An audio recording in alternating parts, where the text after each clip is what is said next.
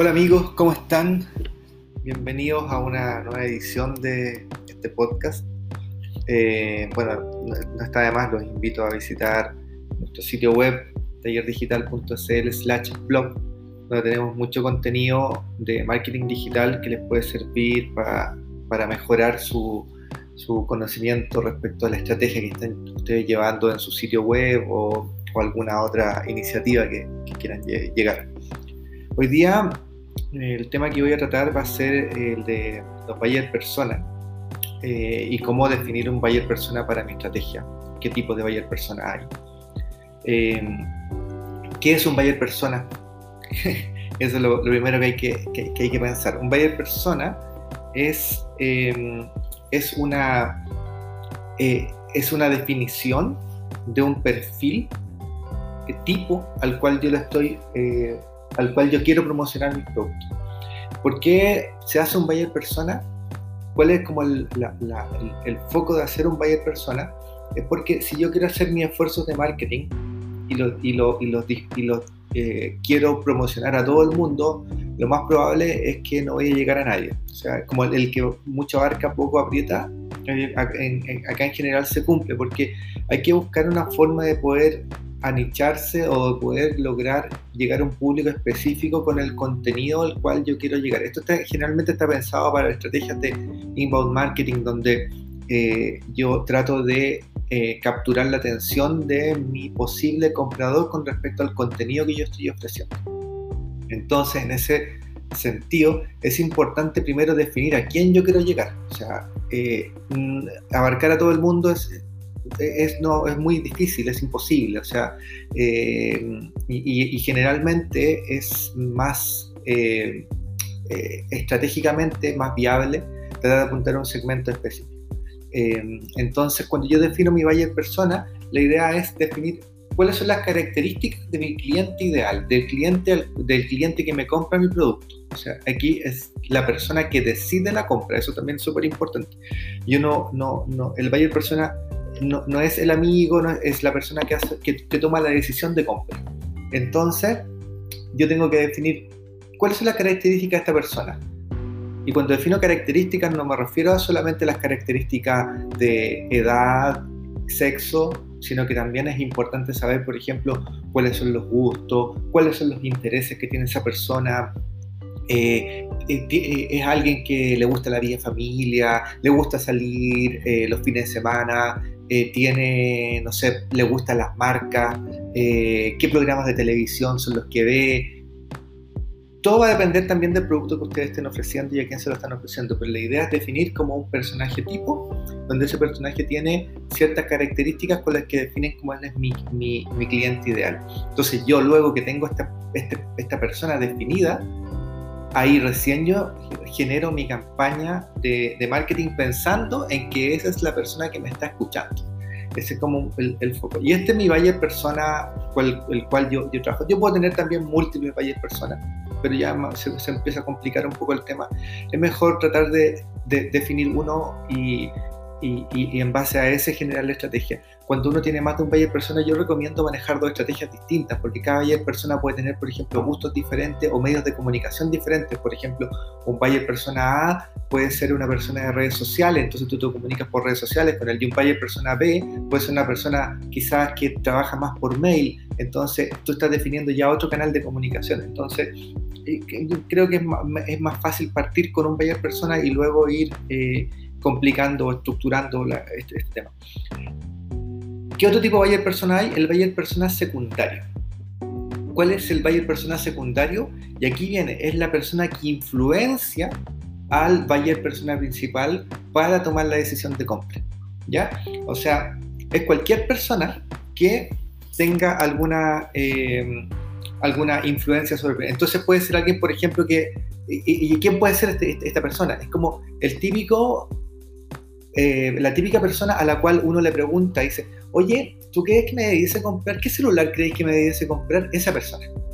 Ese, eh, a, esa persona estoy enfocando. Por ejemplo, yo creo que es, muy típico, muy clásico que a ustedes les ha pasado que dicen, oh, quiero comprar un computador nuevo o quiero comprar un celular nuevo.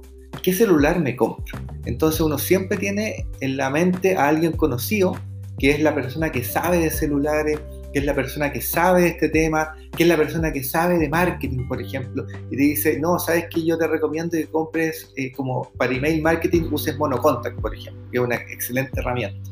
O que para, eh, no sé, hacer mi campaña, no, yo te recomiendo que lo hagas por Facebook mejor que por Google Ads, por ejemplo. O como decía alguien que te, te puede recomendar, no, sabes que tienes que comprarte este celular porque este es el celular que te va a servir, o te recomiendo que ocupes WhatsApp porque a esa persona me refiero, la persona que te recomienda cosas. También está la persona que, que eh, puede ser em, un influenciador, un influenciador que tiene, por ejemplo, una red a la cual él le da a, da a conocer información y de hecho esos influenciadores de distintos tipos, hay algunos que incluso hay que pagarle para poder llegar a, ese, a, eso, a, promocionarse con ellos. Eh, y em, puede ser también, por ejemplo, una persona de, autoridad, alguien que tenga em, una referencia para ti para comprar algo. Por ejemplo, puede ser un dentista que el dentista te recomienda eh, una, por ejemplo, una pasta de diente o un cepillo en particular, y lo más probable es que si te lo recomienda tú lo vas a comprar, porque sabes que es una persona que te está referenciando a ti un producto y sabes que esa persona tiene la experiencia para ese producto. Em, ¿Qué otro tipo de buyer persona hay? Está también el buyer persona negativo. ¿Y cuál es el buyer persona negativo? eh, como, ¿para qué me define un buyer persona negativo? Es súper importante definir un buyer persona negativo. ¿Por? Porque es la persona a la cual tú no quieres llegar. Es como el, el, anti, anti persona. Entonces, por ejemplo, si es que yo defino que mi público es un público joven, mi buyer persona negativo va a ser alguien de mayor edad. Y la tercera edad, por poner un ejemplo. Ese es mi, mi, mi, anti, eh, mi valle persona negativo. ¿Y, ¿Y, cuál es la idea de esto? Que, por ejemplo, cuando tú vas a hacer una campaña en redes sociales y tienes a esta persona negativa, tú sabes que a esa persona no le tienes que hablar.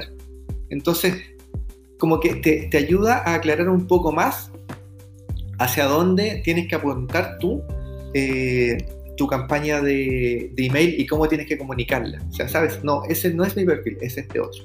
Ese es un poco la, la, gracia de, definir el buyer persona negativo. ¿Cuáles son las ventajas de definir un buyer persona? ¿Por qué quiero yo definir un buyer persona? Uno, es que yo con buyer persona puedo conocer a mi público, o sea, puedo saber a quién me tengo que comunicar, que es un poco lo que estamos viendo, ¿cierto? Lo segundo es que yo puedo generar contenidos personalizados, pensando en ellos, hablarles en su idioma, comunicarme con ellos en su idioma, em, escribir contenidos e información que a ellos sí les interese. Tercer, tercera razón, para saber por qué medios me voy a comunicar con ellos. Lo que comentaba en algún momento, lo quiero hacer por email, lo quiero hacer por Facebook, lo, lo quiero hacer por ads, quiero comprar publicidad, quiero hacerlo en mi sitio web, una mezcla de esto todo eso va a depender de la persona a la cual yo quiera llegar. O sea, no, yo no defino los medios porque a mí me, parece que estos son los mejores medios, no. Los medios tienen que ver con la persona a la cual yo quiero llegar y ahí yo defino por qué canales son los que hago mi comunicación. Y obviamente definiendo esto te va a ayudar a definir una estrategia mucho más clara, te va a ayudar a lograr eh, un éxito de, forma, de forma más certera porque tienes una definición clara. O sea, lo más probable es que haciendo una estrategia de esta forma, sobre todo una estrategia de inbound marketing, te va a funcionar mucho más que si lo hicieras sin definir el buyer persona y sin tener una estrategia clara. Y lo más probable es que si no lo haces, teniendo una estrategia, te va a pasar de que en un mes tú vas a hablarle a una persona, en el segundo mes le vas a hablar a, una, a otra persona, entonces no vas a encantar a nadie la gracia es lograr ese encanto y que, digan, no, esta marca o esta, persona o este producto me habla a mí y yo me siento representado por eso. Esa es un poco la, gracia de, generar este buyer persona, porque lo que ayuda es que el, el receptor finalmente se, se siente atraído por tu marca. Y esa, ese es lo que, lo, que todos queremos de alguna forma lograr, que nos quieran, que, no, que nos busquen y que digan, eh, generar como esa, esa necesidad, eh, como esa gotita de amor que dicen, eh, esta, esta, marca está, la, siento, la siento mía, la siento, la siento parte mía. Esto es súper fuerte, por ejemplo, verlo en, en, marcas, por ejemplo, como Apple. ¿Por qué? Porque Apple, a la gente le gusta usar Apple y lo muestra, y muestra Apple. O por ejemplo, eh, gente que usa poleras con marca. Eh, se sientan representados, tan representados tan por esa marca que están dispuestos a dar a conocer esa marca.